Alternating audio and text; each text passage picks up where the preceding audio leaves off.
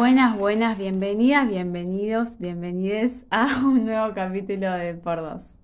Volvimos, gente, volvimos con toda. No. Hemos vuelto. Sí, acá Después de estamos. tanto, ¿no? Yo siento que fue mucho tiempo. Un montón. Nos estuvieron pidiendo otro capítulo. No, Nos, nos- un par de personas, un par de algunas. personas nos solicitaron volver. capítulos. Acá nos tienen, loco. Acá nos tienen. Y la verdad que yo creo que fue una pausa necesaria, por más de que eh, está bueno, como que creo que lo mejor en cuanto a audiencia, público, marketing, todas esas cosas, cuando uno tiene un proyecto, creo que lo mejor es la constancia. Pero, o sea, a mí me gustó poder tomarnos la libertad de decir, bueno, no grabo, ya está, no pasa nada. Como poner en pausa el proyecto también por un tiempo. Sí, y ¿saben qué? Volvimos muy renovadas, la verdad, muy cambiadas, Con muchas ideas nuevas. muchas ideas nuevas. Mismo nuestra, siento que en, en varios sentidos nuestra personalidad, por lo menos ahora en un principio, cambió o viene con Bueno, no muchas sé si cosas ahí. tanto. A ver, no, tal vez nuestra percepción de ciertas cosas. Sí, eso sí. Pero nada, para a refresco igual que nos fuimos, Mario y yo nos fuimos durante tres meses Sí. eh, a nada, hacer medio una experiencia de work and travel a, a Estados Unidos. Por suerte tenemos ese privilegio de poder hacer eso. Y bueno, la verdad es que eso, la pasamos muy bien. Sí, estuvo muy, Muy, muy la bien. verdad O que sea, fue muy loco. Sí, fuimos con todas nuestras amigas, un saludo a la Furia, como siempre. Y fue una experiencia muy única y muy Re. linda, muy linda. Sí, sí, sí. Y que recomendamos si la pueden hacer. Sí, y que vamos a hacer el año que Sí, viene, o sea, obvio, obvio. literalmente ya estamos Así que arreglando esta todo. pausa se va a volver a repetir. Sí, sí, esta pausa se va a volver a repetir. Excepto que nos dé la voluntad para grabar allá en- Eh, sí. el año que viene. Ya, ya proyectaban. Pero bueno, ¿vos cómo te sentís ahora? Contame. ¿Cómo estás? ¿Cómo estoy? Mira, a mí me costó mucho la vuelta. O sea, no, no te voy a mentir, me costó un huevo. No te voy a mentir, o sea, lo Créeme que sé. ¿viste? Literalmente sos la persona con la que más hago catarsis. Pero bueno, o sea, lo cierto es que acá tengo muchos proyectos y cosas que me motivan. En particular la Facu, o sea, literalmente creo que lo que me salva eh, del vértigo de la vuelta es la facultad. Hoy tuve un muy lindo día en la facultad y la verdad se arma algo muy lindo ahí, muy lindo, que, que me motiva mucho y me hace muy, muy bien. La gente, el ambiente, aprender. No sé, aprender y te juro, les amigues son las cosas que te salvan. Sí, obvio. La verdad sí, que sí. sí. ¿Vos cómo te sentís? Eh, no, yo re bien. La verdad que creo que a mí con el viaje me pasó que por más de que la pasé muy bien, fue como un re desafío a nivel personal, creo yo. Además me daba mucho vértigo también irme tres meses, por más de que uno vuelve y no es tanto tiempo y lo que sea.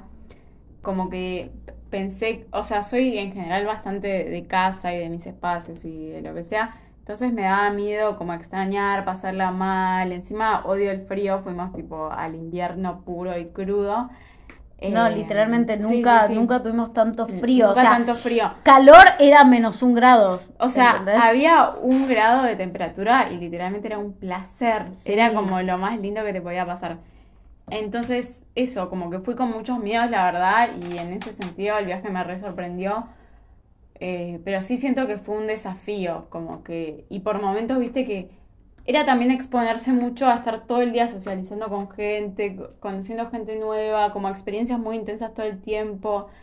Entonces, por momentos como que... Y también viajar creo que requiere de mucha apertura, como emocional, y como estar abierto a las experiencias y a lo nuevo y a lo que te pasa.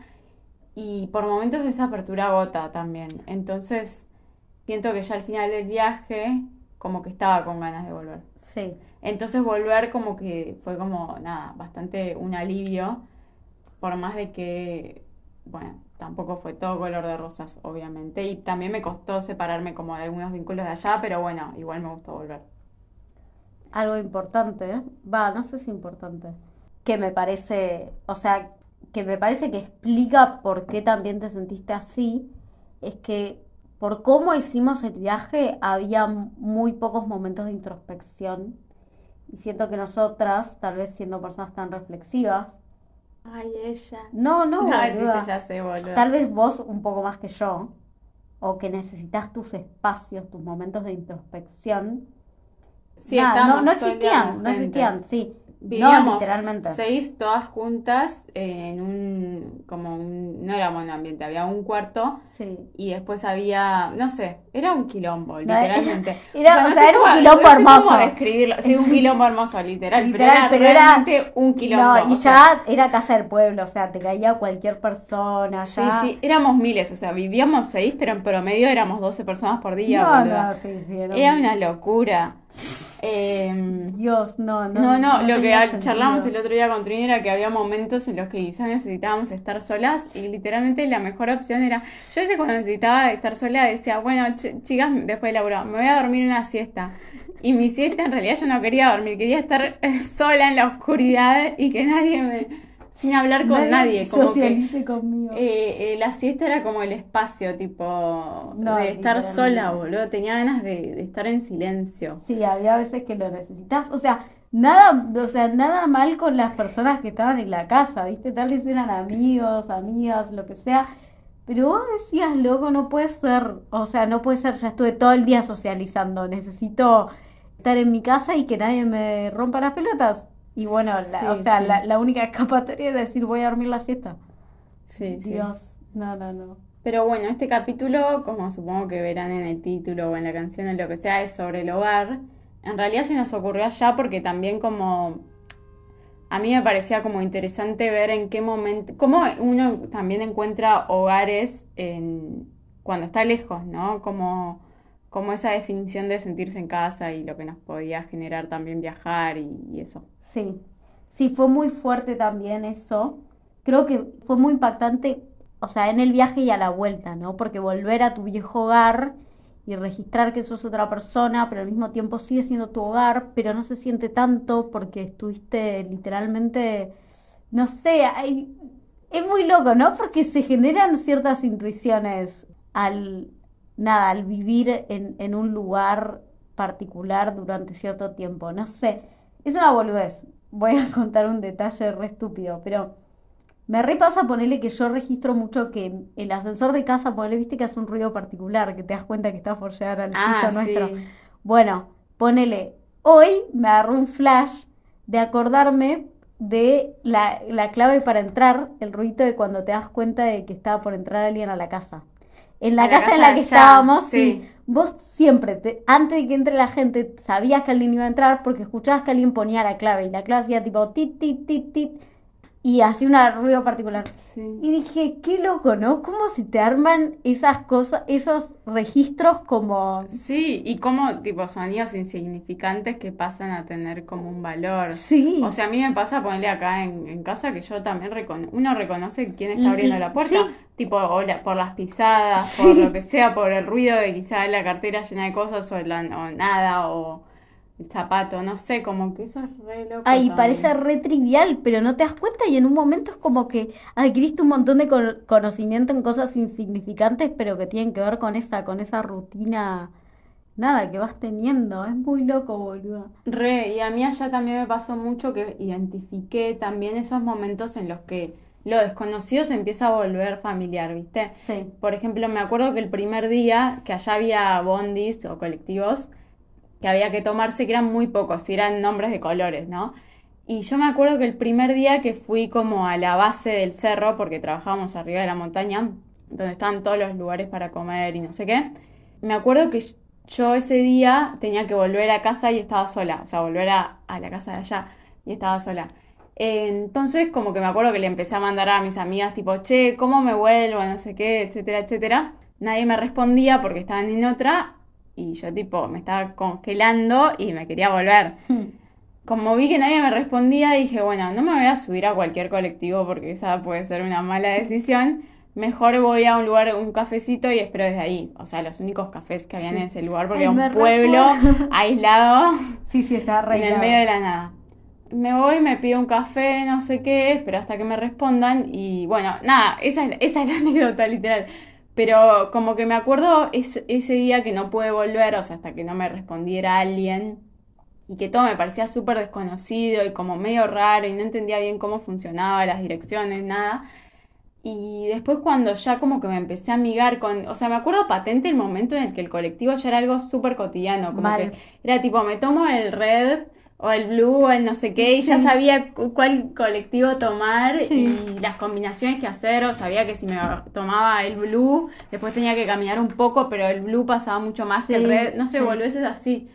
Pero es re loco cuando eso empieza a ser eh, como algo familiar. Sí. Sí, es genial. Nada, y es genial porque. Sí, porque eso, porque es como que no lo registrás, pero en un momento te das cuenta, como todos los procesos, ¿viste? En esta vida. Sí, obvio, y también es como que, ah, sí, esas actividades como Sí. que empiezan a cargar como significados e historias también, porque quizá primero un lugar es simplemente un lugar y después ponele, o como el colectivo, primero es el colectivo y después Sí. en el colectivo te encontrás con tal o volvés con tal o Sí, no sé, hasta, en hasta nos hicimos amigas del colectivero. es cierto, es Salíamos de joda, ¿no? Salíamos de joda, nos fuimos de viaje, o sea, sí, un fin de nos fuimos, Sí, no, sí, no, sí, muy como que todo claramente adquiere mucho significado, por, mientras más vas eh, como haciéndolo parte de tu rutina, ¿no? Exacto. Bueno, y para seguir con el episodio queremos aclarar que cuando hablamos de hogar estamos refiriéndonos más que nada como al- a la sensación de sentirte en casa. Y dato, que en inglés hay, hay una distinción entre housing y home, que mm, acá solo se dice creo que casa, pero en inglés como que housing vendría a ser más el lugar donde vivís y home eh, es como más el, tu hogar. Nada, me, me parece interesante que haya una distinción. Sí, y una pregunta que nos, que nos hacíamos, o sea, que, que ya la venimos charlando un poco, pero eh, que pensábamos mientras charlábamos, nada, el tema, es nada, ¿en qué lugares encontramos como un, un hogar lejos de casa, como esa casa en la que está, por lo general, tu familia nuclear, por así decirlo? Ah, ¿vos cuándo te pasó? Poner en el viaje. No, a mí en el viaje eso, yo creo que una vez que, una vez que me ubiqué geográficamente, ahí encontré una casa, como un hogar, digo. ¿Tanto? Y para, y te digo cuándo también, cuando empecé a meterme más eh, en la rutina, ¿viste? Que empezás a formar como esas cositas, esos mini momentos que construís en ese lugar. Entonces como que de alguna forma tu cerebro dice, ah, este lugar es un lugar seguro donde me voy a quedar, donde puedo ejercer tipo mi, mi intimidad, donde puedo tipo, no sé cómo explicarlo, ser yo sin juzgarnos. También a nosotros nos pasó que, por suerte, nada, estuvimos en un lugar con todas nuestras amigas. Digo, hay gente que se va a lugares tal vez con gente random y bueno, tal vez la, la forma en la que te adaptas a ese nuevo espacio es distinta a la nuestra. Yo creo que a mí me fluyó fácil porque era como que había algo de lo, de lo ya muy conocido, o sea, y de ya tener mucha confianza con la gente con la que convivís y tener como la libertad de poder, nada, de alguna forma, tipo, generar, como reproducir un poco también mis cosas de acá Sí, allá. sí, sí. ¿A vos? Yo, bueno, a mí me, me acuerdo puntualmente un día que me pasó que ahí extrañé mucho, pero porque también como que me sentí en casa por un rato y después me acordé que no estaba en casa y fue como que me extrañé. Que fue cuando fui al cine, que había un cine nomás re alejado de, de todo, o sea, literalmente te tenías que tomar un colectivo para ir al cine, tipo un colectivo como de media hora más, o sea, si ibas en auto era más rápido igual. Y me acuerdo que ver como Digo, las luces... me- media hora parece nada, pero en realidad era como que quedaba en un, en una, nada, en una mini tipo, no era un pueblo, pero era como una especie de mini ciudad. Sí, no era, no, no no era, quedaba no era donde donde vivíamos, nosotros claro, vivíamos. nos quedando. Aclaro por la duda. Encima era un cine desértico, básicamente, lo más deprimente del mundo. Pero me acuerdo de que al cine y como los pochoclos y las luces del cine, a mí me encanta ir al cine. Y como seguro a mucha gente no, pero bueno, claro. Y no sé, como que ahí me, me cayó la ficha como de... Eso, de como que me trajo mucha familiaridad el cine y como la sensación de estar entrando a una sala, como que me sentí en, en Buenos Aires. Y, y ahí, bueno, después como que me acordé de que no es Buenos Aires y que, que el cine en realidad estaba vacío y de que Sí. salía y me congelaba y todas Sí. esas cosas y ahí como que me puse un poco triste porque como que ahí extrañé mucho la ciudad, pero bueno, ahí me sentí un poco bastante en casa y también me pasó que quizá como en los viajes creo o en este tipo de viajes que hay como mucha apertura de parte de la gente, siento que quizá eh, es bastante fácil conectar porque también se da como mucha cotidianidad. O sea, Sí. había gente que literalmente tipo se quedaba a dormir en nuestro departamento, como que pasaban cosas muy, o hicimos viajes con gente que conocimos en el viaje, como que se daban momentos eh, cotidianos y de mucha cercanía que quizá, por ejemplo, yo tengo amigas con las que, que conozco hace, no sé, más años y nunca viajé. O nunca te quedaste a dormir en su casa, Sí, o sea, nunca te despertaste a la mañana con, con esa persona. Eso es muy loco, boludo. Entonces era raro porque era como que tenías momentos de súper intimidad con gente que acabas de conocer y era como, no sé, era como una sensación rara. O sea, obvio que para mí fue re lindo igual, pero era como que conectar con gente y sentirte en casa por momentos, pero con gente que nada que ver. Sí, sí, mal. ¿Y vos sentís que, que como que pudiste llevar a la práctica muchas cosas de lo que hace tu hogar acá, allá? Em, sí, justo estaba pensando en eso, que es re loco porque uno viaja o se va de, de algún lado eh, voluntariamente, pero al mismo tiempo trata de reproducir literalmente las mismas cosas que hace allá. Como que yo siento que en parte yo siempre buscaba encontrarme con, con mi hogar. Mismo cosas boludas, ¿no? Pero Trini y yo somos, eh, no comemos carne y como que siempre tratamos de imitar medio la comida que comemos acá. Nos Sí. compramos unas hamburguesitas. Después compartíamos la barrita después de Sí, comer. como hábitos que tenemos muy instaurados acá. Y sin, eh, sí, eso, como que siento que uno, que siempre estaba buscando reproducir hábitos. Sí, es como que en el fondo eso es lo que también, como que dejar tu, tu huella, tu, tu sellito, es lo que hace que vos transformes también ese lugar un poco en tu hogar, ¿no? Yo lo que siempre pensaba igual era eso, como que, ¿qué hubiese pasado si la pasábamos como el orto en la convivencia? Digo, eso hubiese podido ser un hogar. O sea, yo creo que el hogar es algo que, o sea, para mí igual, honestamente, por más de que me sentí como eh, muy en familiaridad y confianza y la pasé re bien, lo que sea, para mí eso no era un hogar. O sea, en el lugar de ahí... Ah, flaca, pero cortame el capítulo. No, no, boluda, pero te estoy diciendo, o sea, para mí el hogar es tipo mi casa de, de Argentina Buenos Aires y chau, o sea, ese, para mí el, el hogar es único. Mm. O sea, yo siento que después uno trata de encontrar lugares que se asemejen o como va buscando hogares distintos a lo largo del mundo o en su vida o lo que sea. Y mm, eso, pero para mí eso no era un hogar por el hecho de que no, nunca me sentía, o sea, por más de que con las chicas me sentía re cómoda, nunca me sentía 100%... O sí, pero es distinto, como que no había algo que me unía, como que yo creo que tiene mucho que ver con las raíces y con saber que yo, yo sabía que iba a volver, o sea, era Claro. Sabía que era un lugar de tránsito, tipo, que no era algo, no sé, fijo. Pero más allá de eso, creo que el hogar neces- no necesariamente tiene que ser algo bueno, o sea, puede ser una chotada tu hogar, tipo, pero sí, para mí tiene más que ver con, con una Con cuestión tus raíces. de las raíces. Bueno, algo que yo pensaba era que eh, nosotras, nada, eh, cuando vamos al campo, ponele, eh, Sí, tenemos una casa en el campo, y nada, o sea, que es familiar. sí, que la compartimos con primos y primas, etcétera. Y nada, eso para mí es un hogar, es una forma de hogar también, lo estaba pensando. O sea, desde que, so- desde que somos chicas, chicas, o sea, desde que nacimos, vamos ahí y nos quedamos mucho tiempo. Y es un hogar. O sea, ¿entendés Sí. los, llegás, entendés los códigos, te sentís a gusto, te sentís... Obvio, hay cosas que no vas a poder hacer ahí, eh, que haces acá. Re, sí, coincido, pero bueno, nunca estuvimos más de tres semanas ahí. O sea, yo siento que hay algo de que por más de que hay una rutina, es distinto, ¿viste? No sé.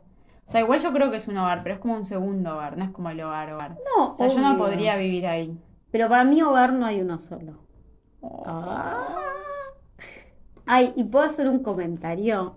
Hoy eh, volví al bondi con un muy amigo mío que se llama Tommy Hill, un saludo, no sé si va a escuchar esto, pero él viene también de hacer un viaje muy largo, de seis meses, hizo un intercambio, bla, la diferencia fue que él fue solo, o sea, Wow. me pareció, yo le dije desde el minuto Admiración. uno, sin mucha admiración, lo quiero mucho a Tommy, y nada, me hacía mucha gracia que él, que él dijo, él me hablaba porque como que se enganchó mucho con un grupo de españoles, españoles y españolas, y me, como que a veces cuando los mencionaba, decía, no, yo, mi familia, como que hacía referencia a ellos como si fuesen su familia. ¿En serio? Sí, y me pareció tan hermoso, tan lindo, porque claro, o sea, yo viendo toda gente que se intercambio, o sea, seis meses a un mismo lugar, toda gente que no se conoce, todos van solos, es como que rebuscas un una tribu,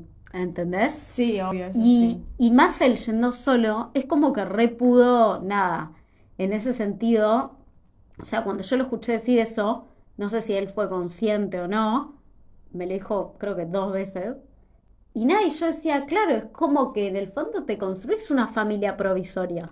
Re, mismo tipo en nuestro viaje, mucha gente que había ido sola también decía como, no, o sea, como que hacía mucha referencia a me adoptaron, no, Sí. los que me- el grupo, como que todos hacían referencia a grupos que los habían adoptado. Claro. Como que eso es lo que yo registré mucho, que la gente que estaba sola siempre era adoptada por otro grupo de personas Claro. como adoptada y entonces se integraba y se volvía como Claro. parte del clan. Sí, sí, y es muy loco eso.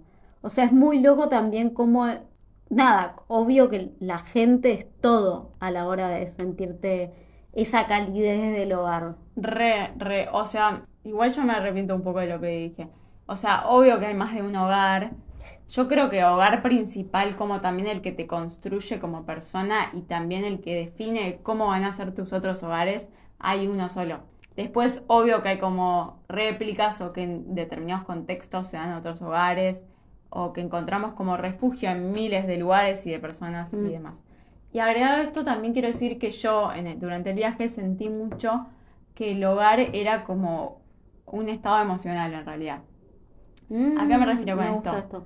Cuando me acuerdo que hubo algunos momentos eh, en los que me sentí medio mal, tipo, odio porque estoy hablando de lo malo y me sentí re bien en la mayoría, pero bueno, obvio que hubo momentos que me sentí medio mal por ni idea, otras cosas que pasaban y ahí registré muy claramente de que siempre que me sentía mal, inmediatamente pensaba, ay, me quiero volver, me quiero volver, me quiero volver, me quiero volver. Como si volver fuese una solución como a lo que me estaba pasando, cuando en realidad volver era simplemente volver, o sea, yo me podía sentir mal acá también, ¿entendés? Como que yo estaba tratando como de escapar de algo que en realidad era mío. Mm, En realidad lo que yo quería no era volver, sino sentirme bien. mm. Nada, esa fue mi conclusión. Como que dije, yo en realidad, claro, lo que quiero sentirme es como en, en casa, pero mm, no necesariamente volver a casa, sino Mm. como sentirme cómoda a eso. Sí, y vos, o sea, ¿sentís que cuando volviste, volviste a sentir todo eso?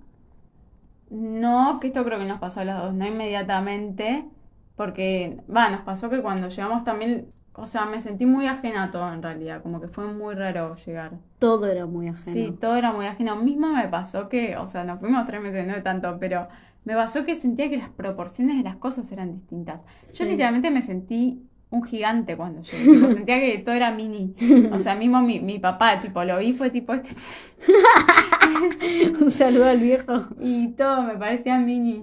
Mismo la gente, como que me pasó que, que no sé qué onda el tema de las proporciones, muy raro. Sí, ¿A vos? sí, sí, no, no, yo mismo hay como que no solo eso, porque es muy loco porque fue un viaje de tres meses, o sea, pareciera que todo esto que estamos diciendo, yo se lo, se lo escuchaba decir a alguien antes de irme, decía, ay, qué pelotudez, flaca, te fuiste tres meses, no es nada. Pero te juro, hubo algo muy loco, porque no solo fue, o sea, el cambio de hogar, siento que fue también desconectar con una identidad acá, o sea, ya Mm. vamos a algo identitario Re, que re, fue muy re, fuerte eso. O sea, volver acá fue también registrar que la vida que yo, yo elijo es otra, ¿entendés? Es otra, pero mil veces más distinta a la que tenía ahí. O sea, todo, todo. por más de que obvio que yo reproducía cosas mías, eh, había algo de que fuera de joda fue un, fue literalmente un cambio, nada, una apertura a cosas nuevas que te lleva también mucho a cambiar quién sos, cómo vivís eh, y un montón de cosas que haces. O sea, se reperdió, no sé si se reperdió una parte mía en el viaje, porque también gané mucho y tampoco sé qué va a pasar a largo plazo. O sea, tal vez en tres meses vuelvo a ser la persona que era ante el viaje, qué sé yo.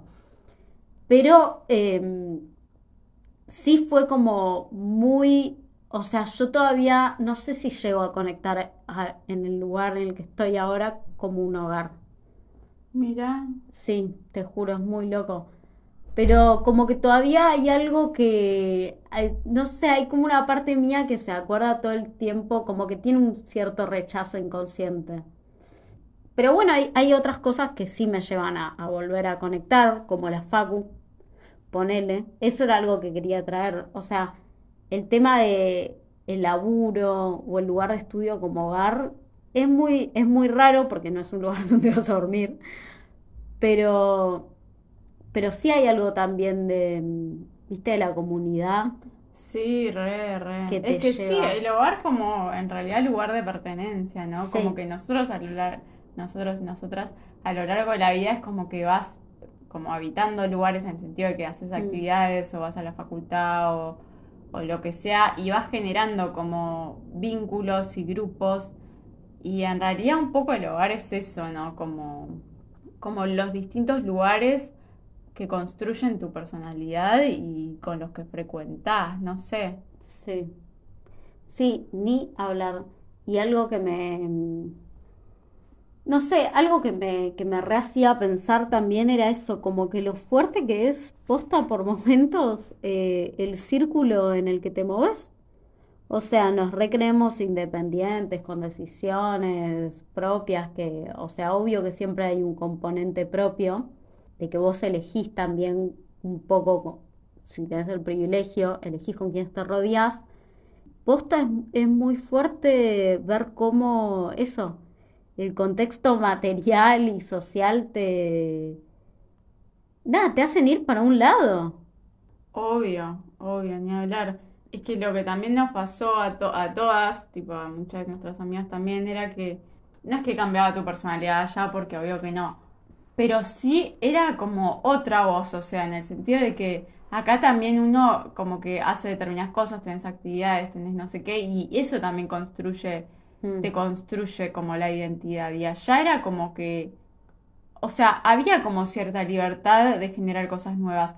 Mismo como que, no sé, había, nos hicimos unos amigos que, mm, que, uno de ellos, como que parece que en el viaje re había cambiado, como que se mm. había re desconocido de su personalidad de, antes. Y nada, eso. Sí, bueno, yo siento que nunca fui tan irresponsable en mi vida. Claro, yo siento que los viajes, como que desligarte de determinadas estructuras en las que te manejas, te da mucho lugar a, cambiar, como a mm. cambiar cosas. Eh, como que siento que si alguien busca un cambio, está bueno encontrarlo ahí. Sí. Y bueno, nada, Maru hizo un poco de research. Sí, le queríamos, no queríamos que sea todo charla nuestra. Sí, porque estamos full, estamos full ventilando, boludo. O sea, este capítulo se tendría que llamar Trini y Maru vuelven de viaje y cuentan sus traumas. Literal, literal. O sea, no queda otra. Bueno, antes que nada me pareció interesante que existe un tipo de psicología que se llama psicología ambiental, que es como que tiene que ver con, con la relación que tenemos con el entorno, ¿no? O sea, como que eso te muestra la importancia que tiene el entorno en nuestras vidas, de entrada. Y para este tipo de psicología, la casa se transforma en un lugar vinculado con la historia familiar, los valores, las creencias, la identidad, las relaciones sociales y etc. Y también plantean a la casa como una institución, medio de lo que ya habíamos hablado, en donde los miembros de la familia satisfacen sus necesidades sociales. O sea, una institución en el sentido de que cada uno también ocupa un rol, tenés como un estatus, Mm. sos alguien, como que tu identidad se construye ahí. Sí, eso, yo siento que eso también es un factor clave para darte cuenta eh, que algo se transformó en un hogar, ¿no? Cuando ya te das cuenta, ya pasas a identificar, ¿viste? ¿Qué cosa me dio, ponele, a nosotros nos repasó eh, siendo amigas y ya teniendo muchos viajes encima y conociéndonos desde chicas, muy chicas, eh, nada, ir identificando que al toque es como que ya cada una medio que iba teniendo una cierta dinámica y todas como que nos íbamos comple- complementando de alguna forma o, o teniendo como nada, ciertas, ciertas dinámicas que tal vez se iban repitiendo, como que ahí te registrabas, ¿no? Eh, ¿Tipo qué? y qué sé yo, viste, la típica, ¿no? Una que te dice que no, que hagas esto, una que es más ordenada para la comida, ponele. Ah, Como que sí, re iba obvio. pasando esa cosa de eh, los roles. Ay, a mí me pasó que yo a lo largo de todos nuestros viajes en conjunto siempre, no sé cómo me lo gané, pero bueno, tuve- tenía el rol de la pajera básicamente, no solo yo, pero bueno. Y ese rol como que me re jode, o sea, la verdad que no lo quiero seguir perpetuando. Entonces como que dije, bueno, antes de ir al viaje dije, bueno, este viaje voy a salir de ese rol. Nada, o sea, no sé si logré salir del todo, yo creo que sí, pero igual, bueno, también estábamos todas muy relajadas, como Sí, que estábamos todas muy éramos todas las pajeras, Sí, todas éramos una pajera. to- Pero sí como que registré que eso me re molestó, como, como, como eh, tenés un rol y después es muy difícil salir, por más de que yo ya como que hacía cosas Sí. o quizá trataba de ser más ordenada o lo que sea, como que trataba de, de poner de mi parte, como nada, cuando ya tenés como determinado rol, mismo hasta vos te lo crees, como es muy, Sí. muy fácil perpetuarlo, o sea, como Sí. para salir de ahí tenés que hacer como un esfuerzo mucho más grande. Sí, sí, sí, sí, total. Tu estatus social dentro de la mini sociedad armada ya estaba un poco preestablecido. Y eso creo que también en parte nos condicionó a todas, como en, en la, también en la forma de llevarnos y también en la, la identidad que creamos allá. Porque no es que éramos Mm. como una hoja en blanco, sino que ya cargábamos con una identidad que también era la identidad grupal, ¿no? De qué rol ocupás en el grupo. Sí, pero al mismo Ah. tiempo siento que nos re podíamos desligar de eso. Sí, pero hasta cierto punto, ¿eh? Yo te digo que yo, o sea, era el rol de la pajera y me han tirado comentarios Ah, bueno, tenés razón. Y- Sí, sí, sí, tenés razón. y era como, bueno, no sé, viste, una paja. Mm. Bueno, y siguiendo con contenido psicológico, escuché el podcast de Psicología al Desnudo, que siempre lo, la recomendamos a Marina Mamoliti, que hay un, un capítulo que habla del duelo migratorio, que es como el lado B de irse a vivir afuera, que por más de que, nada, nos fuimos por tres meses nomás, Mm. nos pareció que estaba relacionado más que nada al concepto de hogar y, y todo lo que uno deja cuando se va, ¿no? Ella habla de cuatro etapas cuando te vas a vivir a otro lado. Primero la luna de miel, que se idealiza el nuevo lugar, que es todo bárbaro, no sé qué. Después la depresiva, que también se da mucho el choque, va, si te mudas de país principalmente, el choque cultural, que es como que no encajas, ¿viste? Como que te das cuenta que las cosas empiezan a ser distintas y que querés un poco volver a, a lo conocido. Después la adaptación y después una última que no siempre pasa, pero que es mejor que no pase, creo yo, que es el rechazo de la cultura original. Que es re loco, ¿no? Que mucha gente cuando se va afuera, después de alguna forma rechaza el lugar donde vino, como que empieza a, desvalorizar también las partes propias. Y yo creo que rechazar también el lugar de pertenencia o el lugar de donde uno viene es un poco como rechazar a partes suyas, ¿no? Sí, sí, sí, sí, posta. Igual no sé, yo te digo que la parte de luna de miel no me pasó. O sea, siento que me pasó primero la depresiva, de un poco más al ¿Allá? Sí, boludo. Ah, cierto. Primero llegamos y yo en un momento dije, ay, ¿sabes qué? Creo que no me gusta esto. Y después fue más la, siento que la adaptación y la luna de miel.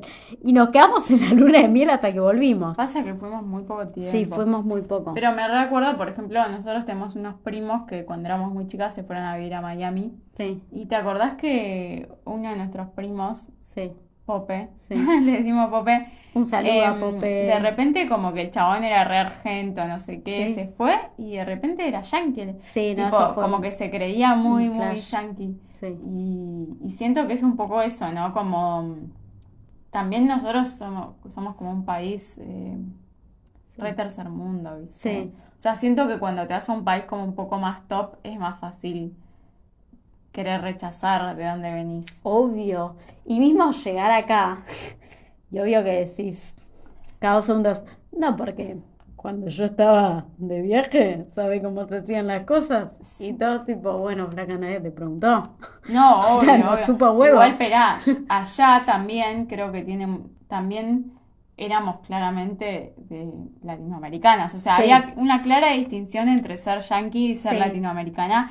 Y Sí. nosotros, siendo latinoamerica- latinoamericanas, estábamos claramente en, Sí, o sea, en la base de la pirámide. y, y no es que fuimos ah, por una beca que te ganaste, porque No, no, sé no, qué, fuimos- por algo que fuimos- hacíamos. yo estaba fuimos a limpiando la- mesas sí, sí, y limpiando agarrando mesas, basura. baños, eh, cualquier cosa. Y, y había algo, esto, esto me parece importante remarcar, que no hicimos, no charlamos mucho de esto, que había algo de que vos, por lo menos nuestro grupo y la gente que yo conocí, que era la mayoría gente latina, se quedaba entre gente latina. Sí, sí, o sí. sea, eso era muy claro de querer buscar esa calidez y esa familiaridad que encontrás tal vez en la gente hispanohablante, no sé. No, real, real. O sea, siempre ibas a elegir hablar con un latino antes que con cualquier yankee. Y también era, llegaba un punto que hartaba mucho hablar en inglés, como que, no, era hermoso cuando alguien te hablaba en castellano, parecía caído del cielo. No, literalmente, literalmente. Pero sí, como que es muy evidente cómo uno se va al exterior para al final estar con, con gente Sí. que es igual a uno, ¿no? Sí. O sea, busca lo distinto para al final en realidad estar con, con lo Sí. que es igual. Sí. Re loco. Sí, re- es muy loco porque vos es como que te vas y sos re, va, yo por lo menos sentí que en, que en este viaje súper acotado, ¿no? Todo el tiempo pensaba tipo, uy, loco, qué bien, como que, qué bien eh, mis costumbres, qué lindo compartir, como ser una persona cálida, no sé qué, tener como que hay como una especie de cosa compartida. Eh, pero al mismo tiempo volví y había un montón de cosas que tipo me dieron un montón de paja. No sé, pensar, bueno, la situación económica del país, todas esas cuestiones que decís, Sí, obvio, que te, que te dan rechazo en una primera instancia y que tal vez afuera te las olvidaste un poco. Re, sí, sí, total, como que afuera también uno idealiza mucho el lugar de donde, Sí. de donde no está o de donde viene, o es como Mm. lo primero que decís es que sos argentina, como que estás hablando de alguien de afuera y como que llevas la bandera del Sí, país con un orgullo y después volvés acá y, y, Sí. nada, y estás puteando todo el día Sí. la situación económica, los Sí. políticos o lo que sea. Sí, Sí, es re loco, como uno afuera es como que siempre trata de llevar la bandera de quién es y después cuando está siendo quién es en el lugar de donde es, como que no gusta tanto, sí, es cierto. no sé. Y bueno, cuestión esta, mm, en este podcast, ah, volviendo al duelo migratorio, habla de un- que hay un montón de pérdidas, que la diferencia entre un duelo, digamos, por ejemplo, por la muerte de alguien y un duelo migratorio o un duelo de cortar o lo que sea, es que es un duelo parcial, o sea, el lugar sigue estando, vos podés volver cuando quieras, pero al mismo tiempo como que sigue siendo un duelo, ¿no? Como Mm. que no hay una pérdida tan concreta, Mm. porque el lugar sigue estando, es como algo más eh, conceptual. Sí, y al mismo tiempo es como que igualmente, o sea, yo lo relaciono un poco de con, con eso de que en el fondo uno está cambiando todo el tiempo y su interacción con, con su contexto y todo va a cambiar. Entonces también saber que vos perdiste esa persona a quien eras. O sea, yo les juro tengo una personalidad re melancólica, entonces esta cosa de sentir que todo es un poquito pérdida porque nada va a volver nunca a ser lo mismo, eh, es también un poco lo que te pasa, digo, por más de que el lugar sí ahí, sí ahí, pero es muy distinto cómo va a seguir. Sí, obvio, ni hablar. Eh, bueno, después también dice que es un duelo recurrente, porque siempre se está reabriendo, es como que no termina de cerrar el duelo, porque quizá vos, bueno, vivís afuera, pero ya llamás o haces videollamada o volvés de viaje o lo que sea, y es como que es eso, es como constante, estar constantemente tocando la herida porque nunca se termina de cerrar, excepto que vuelvas definitivamente. Ah, y también dice que es un duelo múltiple porque se duelan muchas cosas al mismo tiempo. Que puede ser, por ejemplo, los amigos, el estatus, ¿no? De lo que hablamos, que siempre uno como que ocupa determinado lugar, estatus, Claro. eh, y lo perdés porque vos vas a otro lugar nuevo y es como que no sos nadie todavía. No, o sea, tenés que construir de nuevo tu identidad. Yo siento que poner en la facu repasaba esa cosa de, viste, ser valorado como, bueno, ¿cuál es tu promedio? Bueno, ¿cuál es? No, o sea, claramente, digo, eh, va más allá de eso los vínculos, pero repasaba que había como una cosa de estatus de ahí, como que yo estoy muy acostumbrada a esa cosa del valor que va por, digo, tus capacidades intelectuales, por así decirlo, eh, o lo que sea. O sea, e irme y que literalmente el valor pase por un lado tan nada que ver, fue, un- fue re chocante. Y también fue chocante volver acá y decir, che, loco, otra vez como que entró en esta rueda. Sí, mal. Y encima como que no era tan claro por qué se medía el valor allá, ¿viste? Como No. que acá como en distintos lugares sí es claro por qué se mide. Por ejemplo, vos decís en la facultad capacidades intelectuales. O en algunos grupos es como la persona más, no sé, sociable o lo que Sí. sea. Pero allá no era tan claro. Igual creo que sí iba un poco por la socialización. Sí. Sí, creo que iba más por, sí, ser Pero no era claro, no era No tan, era tan claro, claro. como que no es que sabías que si eras bueno haciendo esto Mm. ibas a irte bien, te iba a ir bien o lo que sea, o ibas a tener un buen estatus. Sí, yo creo que una, una conclusión a la que llego después de esta cosa de, de pensar y repensar al hogar es que es muy claro también que vos eh, podés cambiar, ¿viste? Eh, ¿En qué sentido? podés cambiar quién sos. Digo, porque el hogar, por más de que te brinde esa calidez y esa, nada, es, esa como, nada, esa sensación de seguridad, de calma eh, y de, y de pertenencia, eh, siempre se puede cambiar.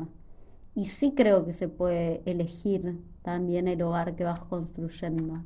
Igual sí, pero hasta cierto punto, porque es lo que ya hablábamos, o sea, sí, me fui al exterior y, y wow, Sí, me sos- desarraigué, pero al mismo tiempo yo estaba con toda gente latina, o sea, Sí. era estaba toda gente que se parecía a mí, siempre buscaba lo conocido.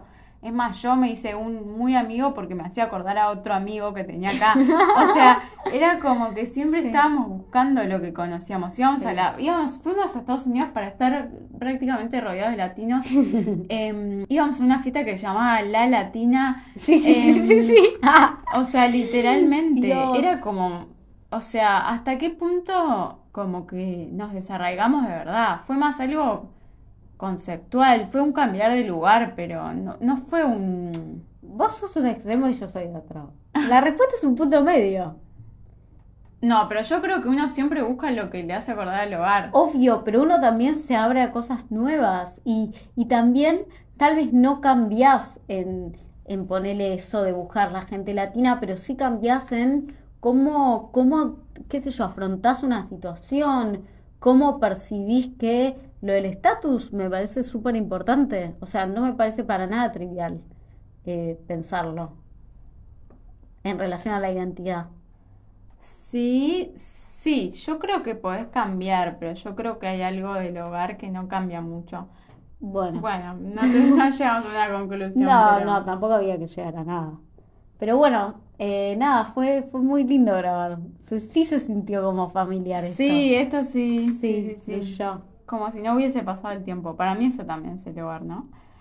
Sí. Y para cerrar vamos a leer una frase Que la sacamos de, de alguien. Instagram de un amigo que subió.